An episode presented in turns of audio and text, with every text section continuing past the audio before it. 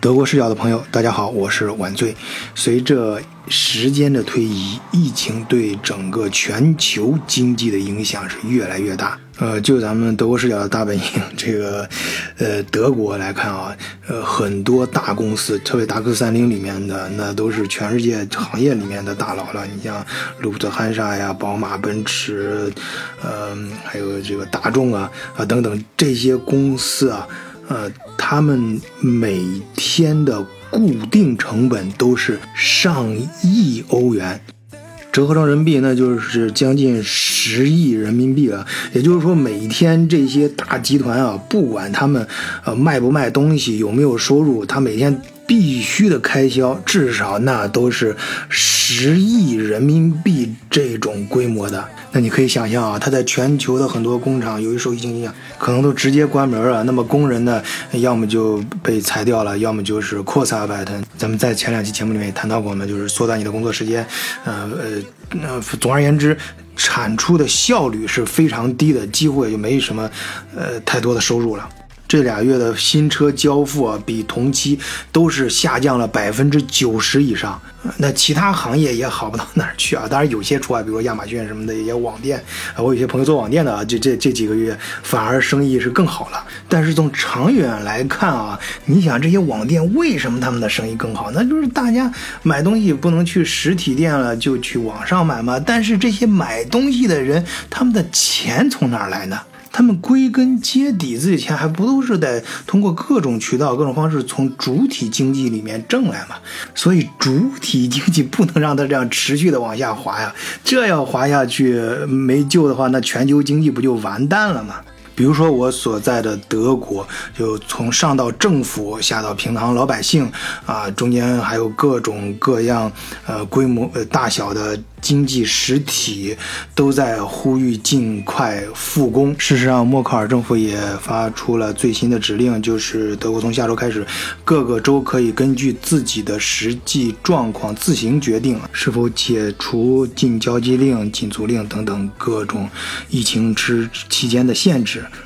或者以什么样的方式复工。那我想，无论是在疫情期间还是疫情过后，在相当的时间范围内，这个疫情对大家工作状态以及工作方式的影响可能是非常大的。可能越来越多的人开始远程办公或者 home office。就远的不说，像咱们德国视角的啊，买力呀、永达呀、长野啊，都是 home office 嘛，因为他们算是不错的啊。因为有好多，你要么现在直接被裁掉了，你要么扩散吧，那咱们。要么在家办公，哎，也就是说现在 home office 的人会越来越多啊。那现在媒体上对这个话题也非常热门呃，你比如说《哈佛商业评论》上面啊有一篇文章就说，他们经过自己的研究和表明说，在家工作呀，呃，可呃可以啊，让每一天你的工作量。更多，哎，效率更高啊！也有一些媒体呢，还声称自己做了相关的调研，对这个受访者进行了一下统计，哎，搞得嘿有模有样的啊，说有百分之九十的人都说啊，home office 可以提高他们的工作效率啊。这个具体数字我还真不好说啊，但是我敢肯定的一点是，绝大多数人啊，当你被问及这个问题的时候，哎，你自己说的啊，说给你自己听的，还有你自己心里想的，那肯定是。很美好的啊，就是说这个，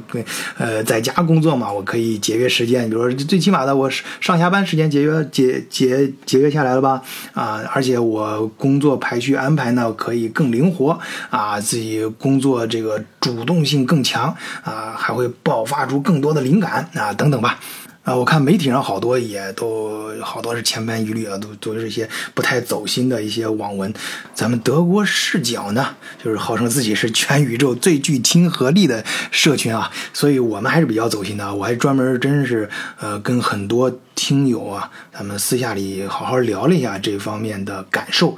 呃，在现实中啊。其实并不像媒体宣扬的那样的积极正面啊！其实事实上，事实的真实的啊，在家办公的状态是什么呢？啊，很多人不不能说不能说很多啊，就是说啊，就你会遇到这样的情况吧？你想想，你有没有啊？就是比如说呃。躺在床上，哎，穿着睡衣办公，哎，你本来是想拿手机搂几眼新闻，哎，那看着看这照就开始刷起来明星八卦了啊，甚至还会异异性义愤填膺的啊在评论区跟人家穿着马甲吵架啊。本来你可能只是出门倒一下垃圾就回来，结果就变成了遛狗啊。本来只是想匆匆的泡一碗呃泡面啊，赶快填饱肚子继续工作，结果呢，哎，就一边开着。那个嗯嗯美食网红的视频，一边在这个厨厨房里就开始翻天覆地的折腾起来了，啊，那就更别说你啊，孩子闹腾啊，老婆拌嘴啊，跟朋友在电话里面一聊就是扯东扯西的没个没个头了啊，等等吧。我相信这段时间很多听友啊，你们在呃 home office 的时候都有这方面的体会啊。其实这个也不难理解啊，你毕竟在。公司的时候都有各个方面的监督嘛，有时候就摄像头啊，有同事之间是吧，相互都能看得见，甚至你的上司跟你，他虽然跟你不在一个办公室，但是他跟你之间可能那是玻璃墙，都是透明的，随时都可以用眼神来提醒你。但是在家里就不一样了，在家里失失去了这呃种种监督啊，你会突然发现自己本来枯燥单调的工作时间里面，哎，有了家人、亲戚、朋友，呃。还有什么宠物，还有各种你本来在办公室里只敢开着小屏幕偷偷看的那些啊精彩绝伦的哎小东西、小内容。好，说到这些呢，太多太多了，我相信很多听友都有自己的感受啊。所以呢，今天我就请来了我们的老朋友，呃，也是国际大老板 Alex 啊，跟大家一块聊一聊，呃，在家办公这些事儿。究竟如何让你的 home office 有更多的产出，变得更高效？换一个视角，也许世界大不一样。以德国视角，晚醉为你评说天下事。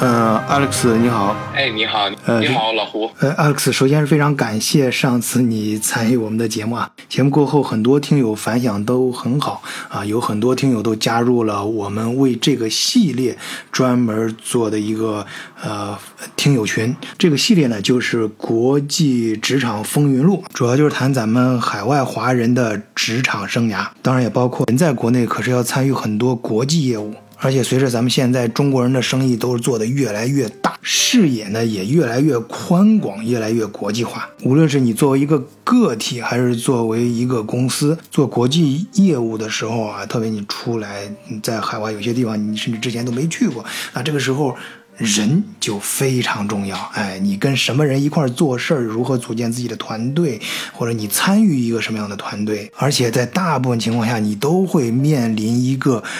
国际职场的背景，哎，好了，我给我就这个系列我广告我就不再多做了啊。好多听友都说，哎，每次请嘉宾过来，你自己扯的太多了哈，呃，表示道歉啊。好，还是请我们的嘉宾 Alex 尽快开始跟我们 聊一聊今天的话题啊，远程办公和 Home Office。呃，你好，老胡，呃，这个很高兴再次参加我们这个听友的。沟通哈，嗯，呃，这一次呢，我们啊主要聊一下这个在家里办公的一些情况。呃，刚才你问我说，在海外或者在国内，呃，远程办公的这种呃情况是否多？啊，其实蛮多的。嗯，呃，尤其是我在的这个西海岸，美国的西海岸，嗯，啊，硅谷地区，嗯，呃，这里非常多的高科技公司。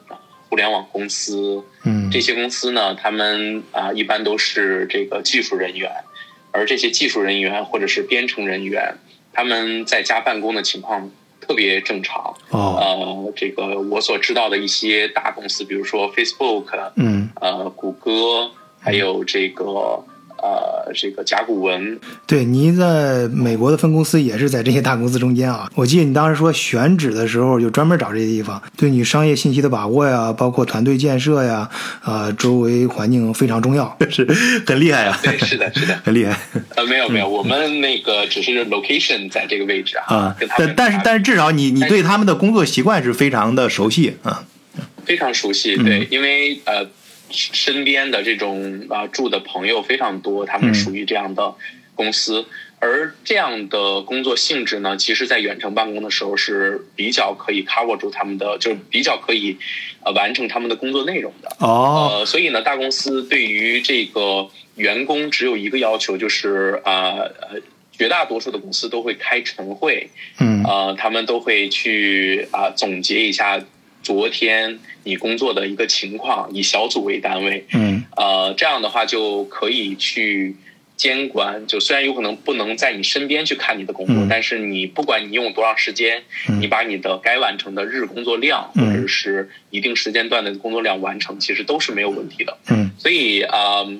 这是我发呃这个感受到比较深的，在硅谷地区。嗯，那就是说你熟悉的这些大公司，我估计中间可能还有很多是你的合商业合作伙伴啊，他们是不是即使不在疫情期间的时候，本身就有很多 home office 的这种情况？不是很多，不像现在这么多，因为、呃，绝大多数的人还是喜欢在办公室工作的，啊，对，呃，而且呢，办公室会有更好的工作氛围和嗯。福利待遇。啊，呃，虽然他会在啊、呃公路上花费一些时间，但是在以往疫情之前的工作习惯里边，嗯。绝大多数的人，如果你不是说你不住在这里，或者是你是啊、去到了一另一个地方，比如说有一些印度人在他有可能需要探亲回到印度，那你嗯。没有办法回到你的办公室工作，嗯那你只能去用远程开会或者是。呃，编程的方式来去完成自己的工作内容，所以嗯针对于技术人员，嗯呃，他们的适应在这种疫情期间的适应度还是蛮高的。嗯，就说这种高科技公司，他们更加注重的是工作效率和工作结果。至于在家工作，还是在办公室，还是呃，甚至在旅途上出差什么的，这种呃工作地点，呃，他们处理的比较灵活，或者说他们就尽量给你适合你的工作内容的这个工作环境。是的，是的，嗯是的。啊，是的，那个我刚在呃开篇的时候也讲到过啊，就是我们在实际的 home office 的时候会遇到一些很多自己预想不到的情况啊、嗯那你作为一个公司的管理者，你能不能给大家呃介绍一些你遇到的实际情况？就是大家在呃 home office 的时候究竟该如何去管理自己的时间啊、如何去管理自己的工作内容，就是工作内容的排序和时间管理。嗯，好。呃，其实这件事情跟我们印象当中想象的还真的是蛮大的差差距的。嗯呃，以前我没有碰到过这种情况的时候，我也是呃认为是这个自由度会更高，然后会更轻松，心情会更好。其实我我恰恰是跟最近的一些朋友有时间去聊天、嗯沟通。嗯呃，我我得到的一个情况是恰恰相反的，嗯他们在家工作反而会更加的紧张，或者是更加的。呃，会会觉得没有之前舒适，嗯为什么会有呢？首先，第一点，呃，绝大多数的这种硅谷的人，他都是啊、就是呃一半吧，不能说绝大的一半的，他是有家庭或者是有子女的。嗯，对啊，这些人的话，对这些人的话，以前他们的孩子是可以呃在幼儿园啊，在小学啊去上学的，嗯但是呢，因为疫情期间，不光是工作的地方停掉了，学校也停掉了。啊，对，所以呢，他们要 他们要花很大的时间，嗯。很多的精力去啊、呃陪伴孩子或者是管理孩子，嗯。甚至呢，我听几个朋友跟我说特别有意思，就是说，呃，在开会的时候做线上开会的时候，那孩子三四岁、四五岁，嗯。然后也不懂事儿，然后就会跑到那个视频的视频里边，会出现在视频里边，所以就会打乱这个 嗯会议的节奏。嗯这是他们第一点，我觉得跟我们想象当中会有些区别的。嗯第二点的话，就是绝大多数的公司，它对于每日的工作节奏，呃，没有降反而增了，嗯就是因为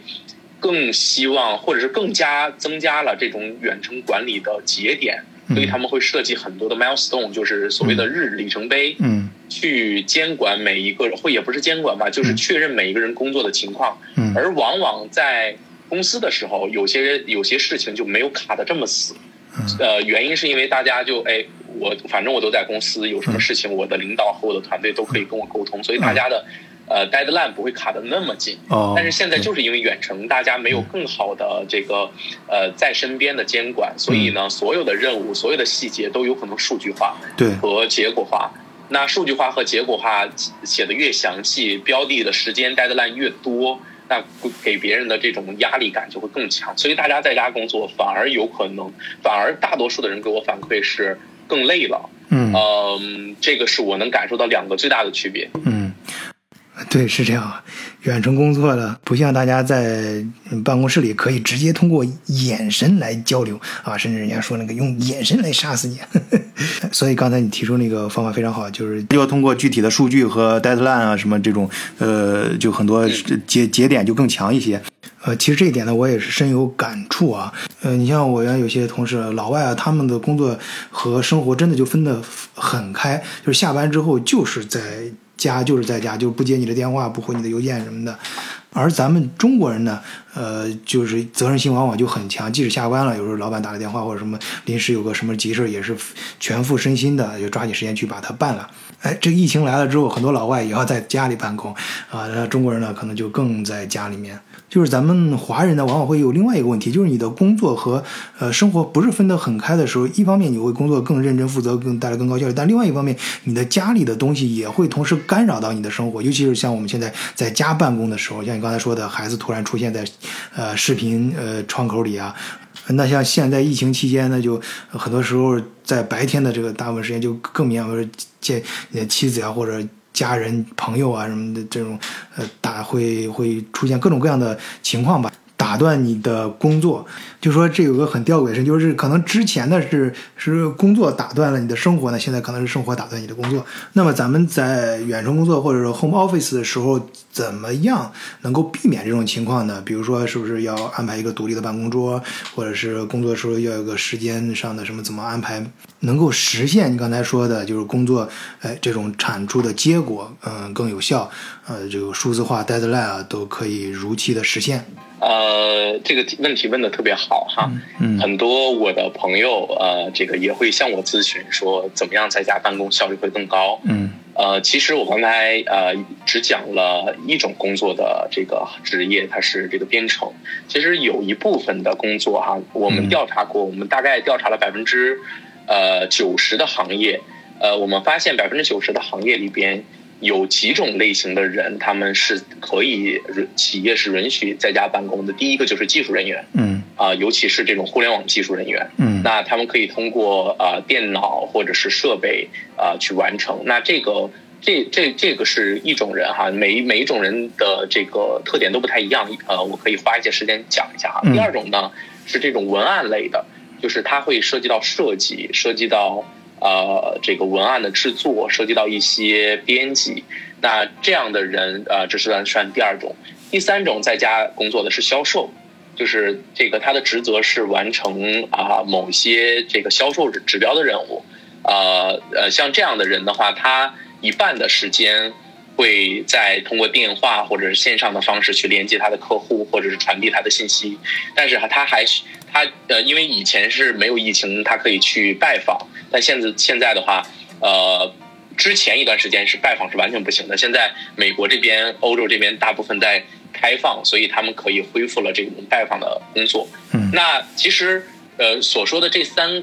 三种呢，是我们常规碰到最多在家办公，而且是疫情期间。呃，节奏呃，就是这种企业安排最迅速的三个职业。嗯，那这三个职职业呢，销售是管着公司的钱脉，而技术呢，管呃管着互联网公司的成长和这种绝对的呃这个护城河。嗯，然后呢，文案类、创意类的公司呢，他们呃会就是属于那种咨询呐、文艺设计啊这样类的工作，其实也是蛮多的在市场当中。嗯，而这些。工作在家，呃，这这些种类的工作在家工作的方式其实都不太一样。那假设第一种，呃，技术类的，就是这种技术人员。那技术人员在家的办公呢，我们呃，其实我我所知道的身边的所有技术人员，他都会有一个自己独立的空间。嗯，他不会跟，他不会跟着家庭或者是呃其他人一块儿去。呃，工作他最差最差都会有自己的茶几，嗯，然后呢冲一杯咖啡或者是一个台灯，反正就几台电脑，呃，这样去编程，这是很很常规的一种情况。而绝大多数的人呢，他会有自己的客房，然后呢自己的桌子，就像上学一样那种那种感觉，相相对独立一些的空间是吧？对，嗯，相对独立的空间，这是我我给出的建议。如果你没有的话，那我就会建议你找出自己独立的空间，嗯，去呃去工作，因为这一点的话，其实非常非常呃关键，它会呃影响到你的工作效率。嗯，第二个的话就是，比如说，嗯，你有一些啊突发的安排，那是没有办法计划的，但是有一些事情你是可以计划的，比如说。因为现在疫情期间，大家也呃一般不太会拜访，嗯，就是来串门啊什么的，这个不太现实。对，呃，有可能你会接到一些呃紧急的电话，但是电话的话也不会占用你太的太多的时间。嗯，疫情期间在家办公，其实很多的事情都是有呃呃这个日程的。嗯，那你可以把这个日程，我第二个建议就是你可以把日程提前安排好。把整块的时间留给工作，嗯，就是最切记的是你用零散的时间工作，因为所有的工作就是 呃，对，所有的工作呢，它都会有一个思维深度，嗯，就是你你必须有可能脑袋在思考思考十分钟二十分钟，就像锻炼一样，嗯，你前二十分钟你基本上是没有办法减脂的，你只是在消耗当天摄入的能量，嗯，而脑子的。就是这个脑力活动呢，其实也是一样的，就是有可能你在十分钟、二十分钟之之内，你的思考其实是比较浅层的，是因为你需要啊，我人类是逻辑和理性思维的动物，大脑基本上都是逻辑，那你没有办法推进到一个比较深层的情况下，所有的呃这个 solution 就是你的解决方案，有可能都会比较浅，甚至是你能你想不到事情的关键点。那所以我会建议第二个建议点就是一定要选择大块的时间进入深度的工作，嗯，也只有这样的话，你你有可能是呃中间或者是到后面十分钟的时间，有可能比你零散的时间一个小时两个小时，它的效率还要更高，嗯，呃，这是我能想到的两两点比较好的建议，